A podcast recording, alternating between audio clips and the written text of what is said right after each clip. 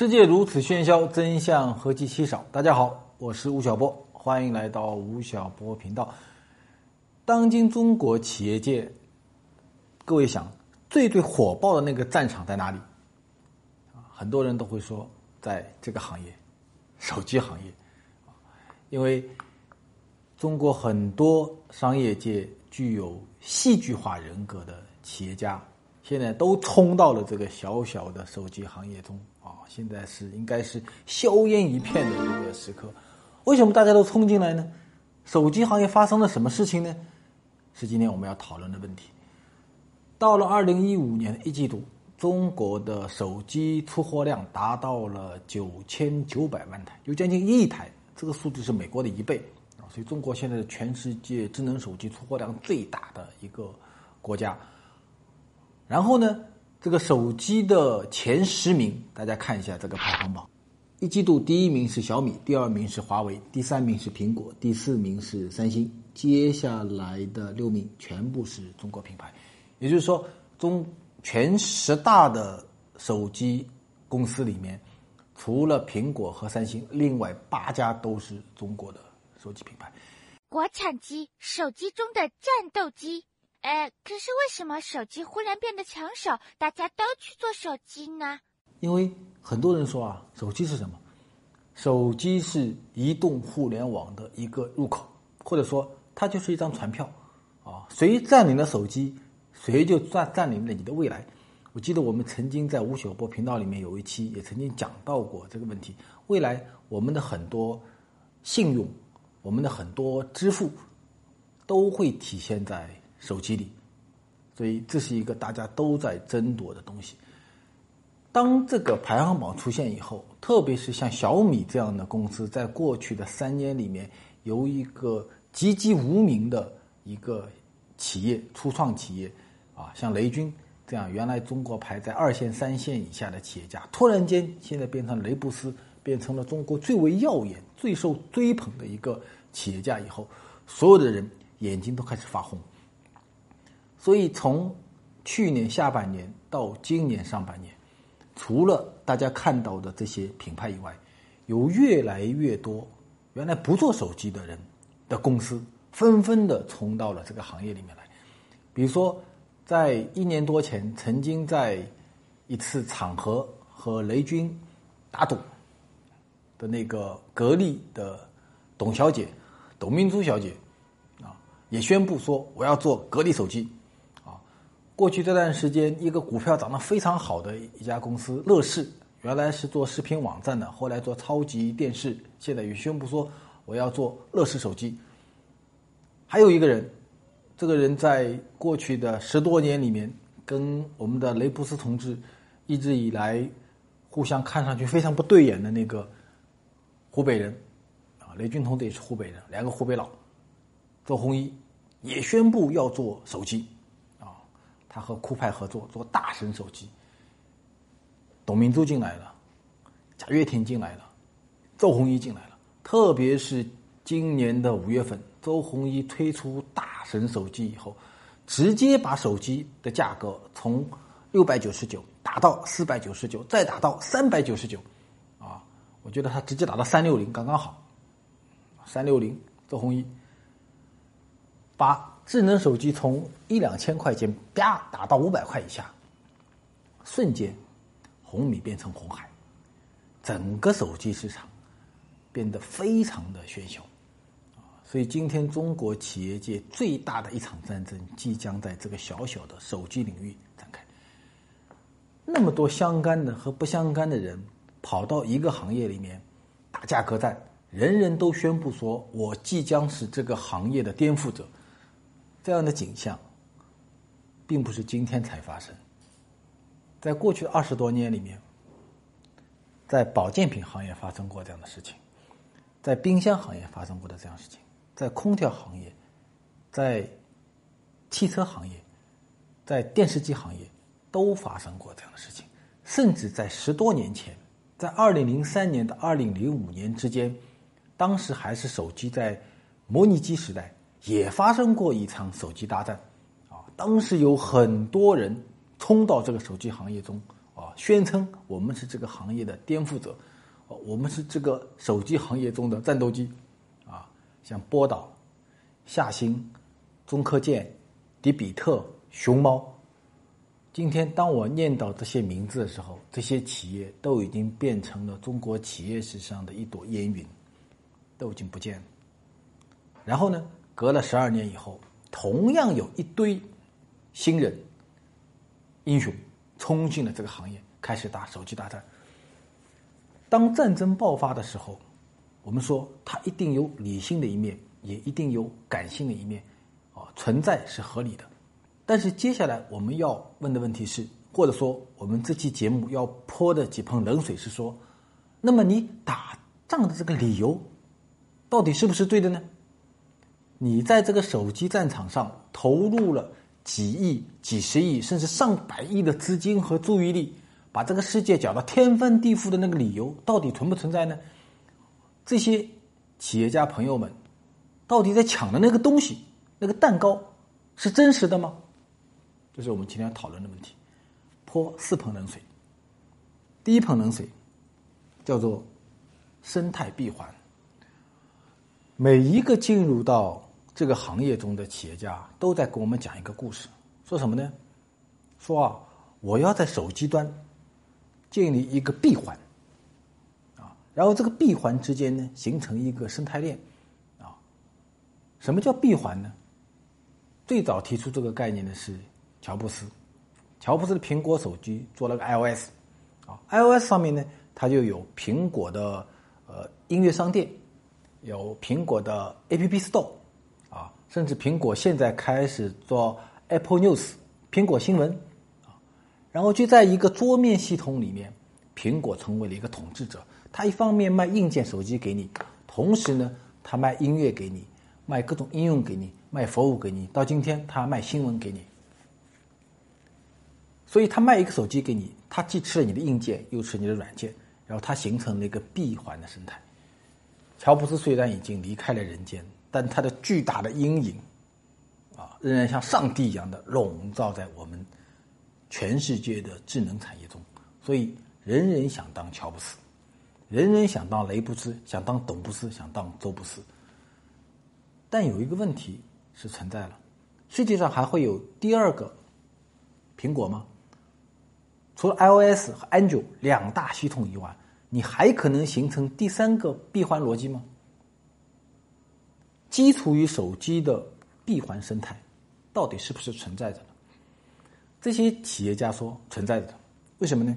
你看，我有了手机以后，然后呢，我去生产电视机，啊，甚至呢，我去生产智能家居，我生产冰箱，啊，我生产智能厨房，然后呢，生产智能汽车，我一个品牌把所有的应用。全部给控制住，我就形成了闭环。第二，在我这个闭环中，我可以卖 N 多的东西给你，我可以卖音乐给你，可以卖电影给你，可以卖电商给你。哎，然后呢，你的生活就被我统治住了。人人都在做这个梦，这个梦是真实的吗？我认为，这个梦恐怕是不真实的，因为我们人拥有一个手机。仅仅是一个触点而已。你要知道，在未来的智能化时代中，技术啊在不断的迭代。技术对我们的冲击，并不仅仅是这个手机而已哦。比如说，语音技术在突飞猛进；比如说，图像技术在突飞猛进；比如说，穿戴技术在突飞猛进；比如说，新材料在突飞猛进。也就是说，我们每一个人啊。未来跟互联网、跟信息的交流，它是非线性的，它有很多点。我们未来未必需要通过手机来形成一个信息的闭环，甚至这个信息的闭环本身是不存在的。它是非线性的，它是开放的。闭环这个逻辑本身就是跟互联网的失控和开放理念是背道而驰的。乔布斯的成功是因为他做的比较早，他有他的特别的幸运的地方，或者说苹果手机在某些核心技术的开发上因为先行了一步，并且不断的在迭代进步，所以侥幸构成了一个闭环逻辑，而且它也不是全闭环逻辑，啊，那么我们另外的中国的这些手机有没有机会变成第二个苹果、第二个乔布斯呢？我认为是一个巨大的问号。为了将吴晓波频道打造成财经界的第一桥梁，使好的内容与更多的人分享，我们特别开通了有道云笔记用户投稿平台，欢迎参加创业和理财的话题，通过有道云笔记与我们沟通分享。分享的方式非常简单。首先，你可以将自己有关创业和理财的成型问题或者观点记录到有道云笔记，也可以将平时读到的有关理财和创业的好文章收藏整理到这里。然后呢，找到你要推荐给我们的那篇内容，点击分享的按钮，输入吴晓波频道的有道云笔记账号 wxb pd 五八 at 幺六三 dot com。这是吴晓波频道的拼音缩写，加开播日五月八号 at 幺六三点 com，时刻守在电脑前的我就会立刻收到你的推荐哦。优质投稿内容会在吴晓波频道微信公众号中推送的，大家伙还不行动起来，让吴晓波频道和有道云笔记一起为你们搭建知识交换、自由联合的大社区。比。闭环更加不可靠的是生态链，啊，现在人人都在做生态链，啊，人人都希望说做成一个生态链，然后然后呢成为那个收租者。各位你要知道吗？生态链面临两个非常重大的问题。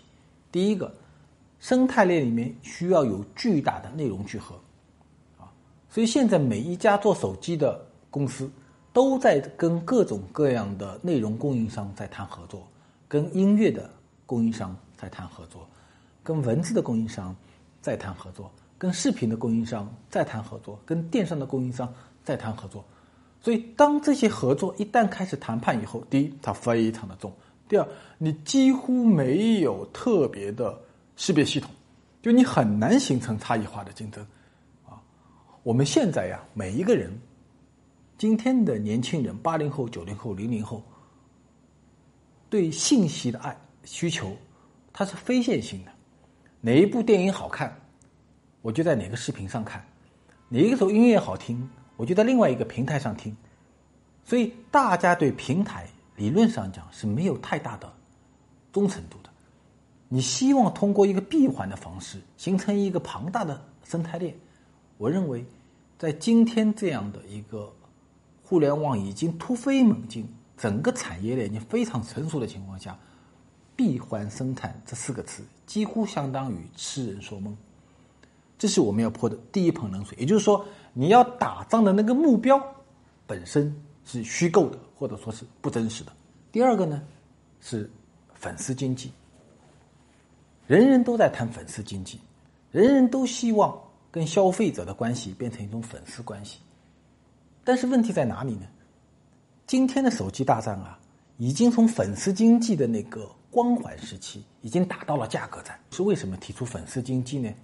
是乔布斯或者很多人当年认为说，现在是一个产品供应极端丰富的时期，产能极大的过剩啊，所以一个商品的供应者跟他的消费者之间应该形成人格关系，就是你不是因为必须要买苹果手机你买苹果手机，而是因为你喜欢苹果手机买苹果手机。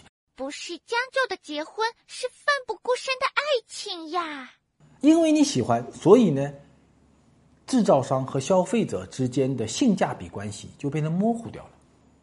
所以呢，我能够获得更好的利润。但是今天中国的手机大战，当周鸿祎同志把智能手机打到三百九十九的时候，几乎所有的新加入这个战场的人，都在讲一个词，叫做“我比你更便宜”。当我比比你更便宜，这个逻辑其实就是所谓的价廉物美的逻辑，也就是非常非常传统的制造业的逻辑，就是你打几折。当性价比逻辑开始出现的时候，所谓的粉丝经济其实就已经烟消云散了，因为所有喜欢性价比的这个消费者叫做屌丝经济。各位，屌丝经济是最没有忠诚度的，他会为了一块钱，直接就对你背叛。所以，当性价比和粉丝经济同时出现在一个企业家的嘴巴里的时候，其实这中间是有巨大的矛盾冲突的。甚至我认为说，基础与性价比前提下的粉丝经济是不存在的。所以，当这些新的拥入者通过价格战的方式这个手机大战的时候，朋友们，在手机行业中的粉丝经济已经不存在了。这是第二个问题。第三个问题是缺乏核心技术的行业颠覆，每一个人跑进来说的第一句话是说：“你们都错了，啊，我来了。”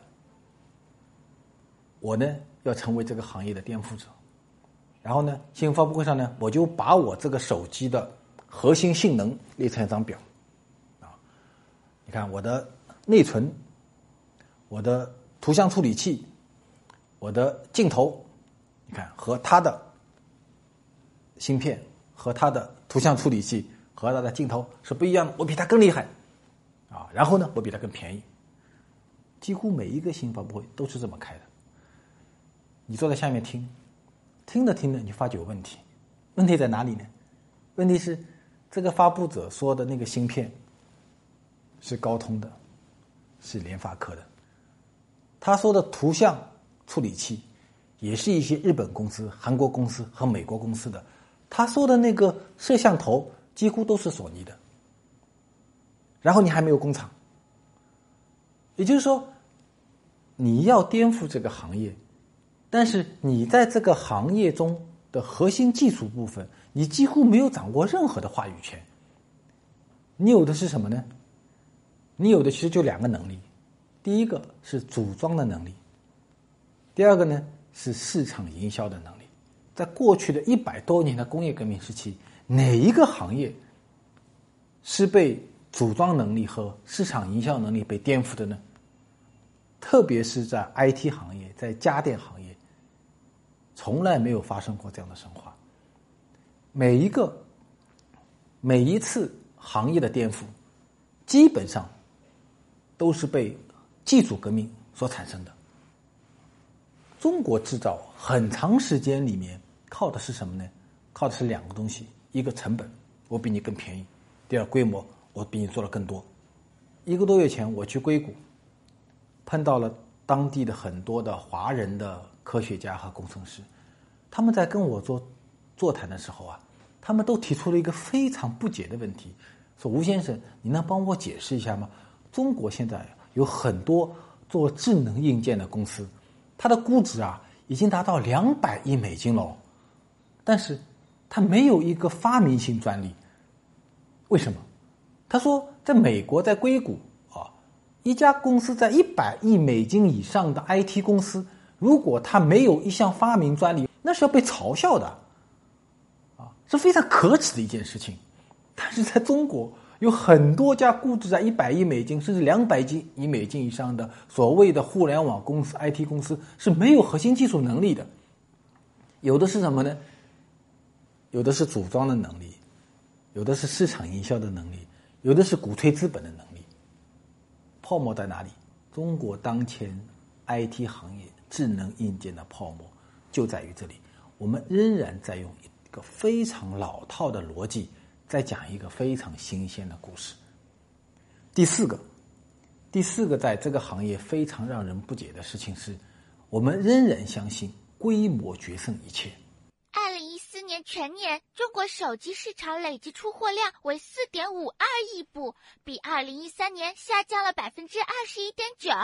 虽然跌的速度被股市甩出了几条街，但下降速度也够快的。手机商们马上调整产量了吗？一份报告说，今年二零一五年，中国有五家公司宣布说，我的手机的制造量将超过一亿台。那加起多少台呢？就是五亿台。二零一五年一季度，我们的手机卖掉多少台呢？卖掉九千九百万台，也就是卖掉一亿台。也就是说，二零一五年啊，整个年度，如果按一季度是个平均值的话，我们今年有效的手机销售量大概在四亿台左右。但是哦，有五家公司，他们的产能就会超过一亿台，就会超过五亿台，那还没还没包括后面的十几二十家，加在一起就有可能有六亿到七亿台手机的产能量，可不可怕？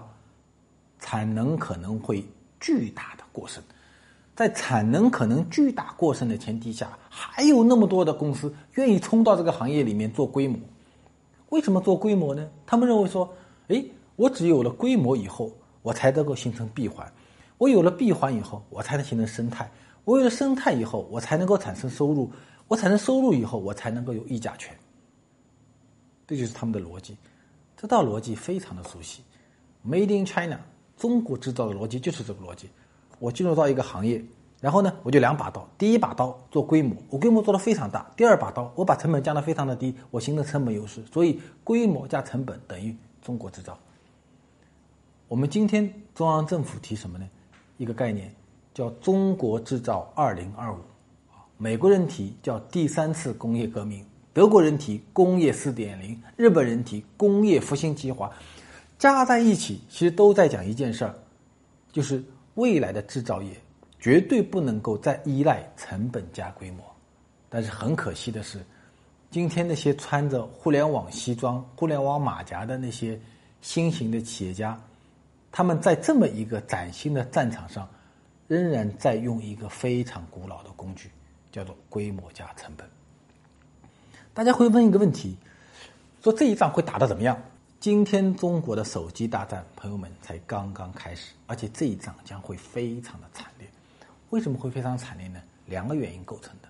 第一个原因，恐惧，大家都非常的可怕，因为所有人都认为说，移动互联网时期这个东西，手机这个小东西，是掌握了消费者的入口，所以我们必须要争夺这个东西，即便。即便基础于手机的闭环生态本身是不成立的，但是我也不能够让你变成第二个乔布斯，我不能够让你成为第二个 iOS 或第二个 Android，啊，所以你不能成功，成为了我进入这个行业的一个前提。你若安好，便是晴天，霹雳。所以很多企业啊，进入这个行业里面做手机。是被动的和狙击性的，也就是说，我也不知道这个战场是不是真实的，但是我必须消弭掉你获得成功的可能性，我不能让你成功，万一你成了，我挂掉了，对不对？所以我必须要来打这个仗。那我怎么打这个仗呢？我告诉大家，为什么很残忍？因为在过去几十几年啊，在保健品战争、在冰箱战争、在空调战争、在汽车战争，所有的当年的参赛者。都是为了获取利润，对不对？我要把这个仗打下来以后，把你们都赶走，然后呢，我独占这个行业，我就可以获取利润。今天的手机大战残酷在什么地方呢？没有一个人想赚钱，我根本不希望获取利润。各位，你们想，我把手机的价格从六百九十九打到了三百九十九，你们想，我即便亏两百块钱，如果我卖一百万台手机，八九，你帮我算一下。两百块钱多少钱？两个亿。如果我一台手机亏两百块钱，我做一千万台手机亏多少钱呢？二十个亿。但我二十个亿可以狙击你五十个亿到一百个亿。我这个公司的市值是三百亿到八百亿，所以我拿二十亿成功的可以狙击掉你。因为我做手机，我这个四百亿的市值很可能变成了六百亿。我通过定向蒸发的方式，从资本市场上拿来钱继续跟你打，可怕吧？所以手机这一场战争是在两个领域同时发生的：第一，在手机的产业领域；第二，在疯狂了的资本市场领域。当这两个领域同时发生这场战争的时候，各位，这就是一场非常惨烈的消耗战，因为没有人想在这个行业里面赚一分钱。所以在今天有那么多的人拥到这个手机行业中。发生了如此惨烈的手机大战，它一方面既有理性的一面，同时呢又有疯狂的一面。理性的背后其实是有一种战略诉求，克劳塞维兹啊，是一个非常著名的一个战争学家，在他的《战争论》中曾经有过这一段话。他说啊，他说战争并非一种盲目的冲动，而是受到政治目的的支配。那个目的的价值也就决定所应做牺牲的程度。也就是说，我发起一场战争，我是有一个战略目标，然后我为了达到这个目标，我愿意做出牺牲，我愿意付出代价。但是克劳塞维兹在说啊，那个目标如果它的代价非常非常大的话，这个目标代价大到一定地步，很可能我的这个战略目的本身就不能与之相称了。就是我付出了很多的代价，所获得这个目的本身已经不能够相称的时候，我应该干嘛呢？我应该放弃这个目标。所以在今天，大概所有参战的这些雄心勃勃的企业家们，在这个看上去还远远没有终结的手机大战中，每一个人都要问自己两个问题：第一，我想要得到什么？第二，我是不是还要继续的战斗？目的的价值决定所应做牺牲的程度。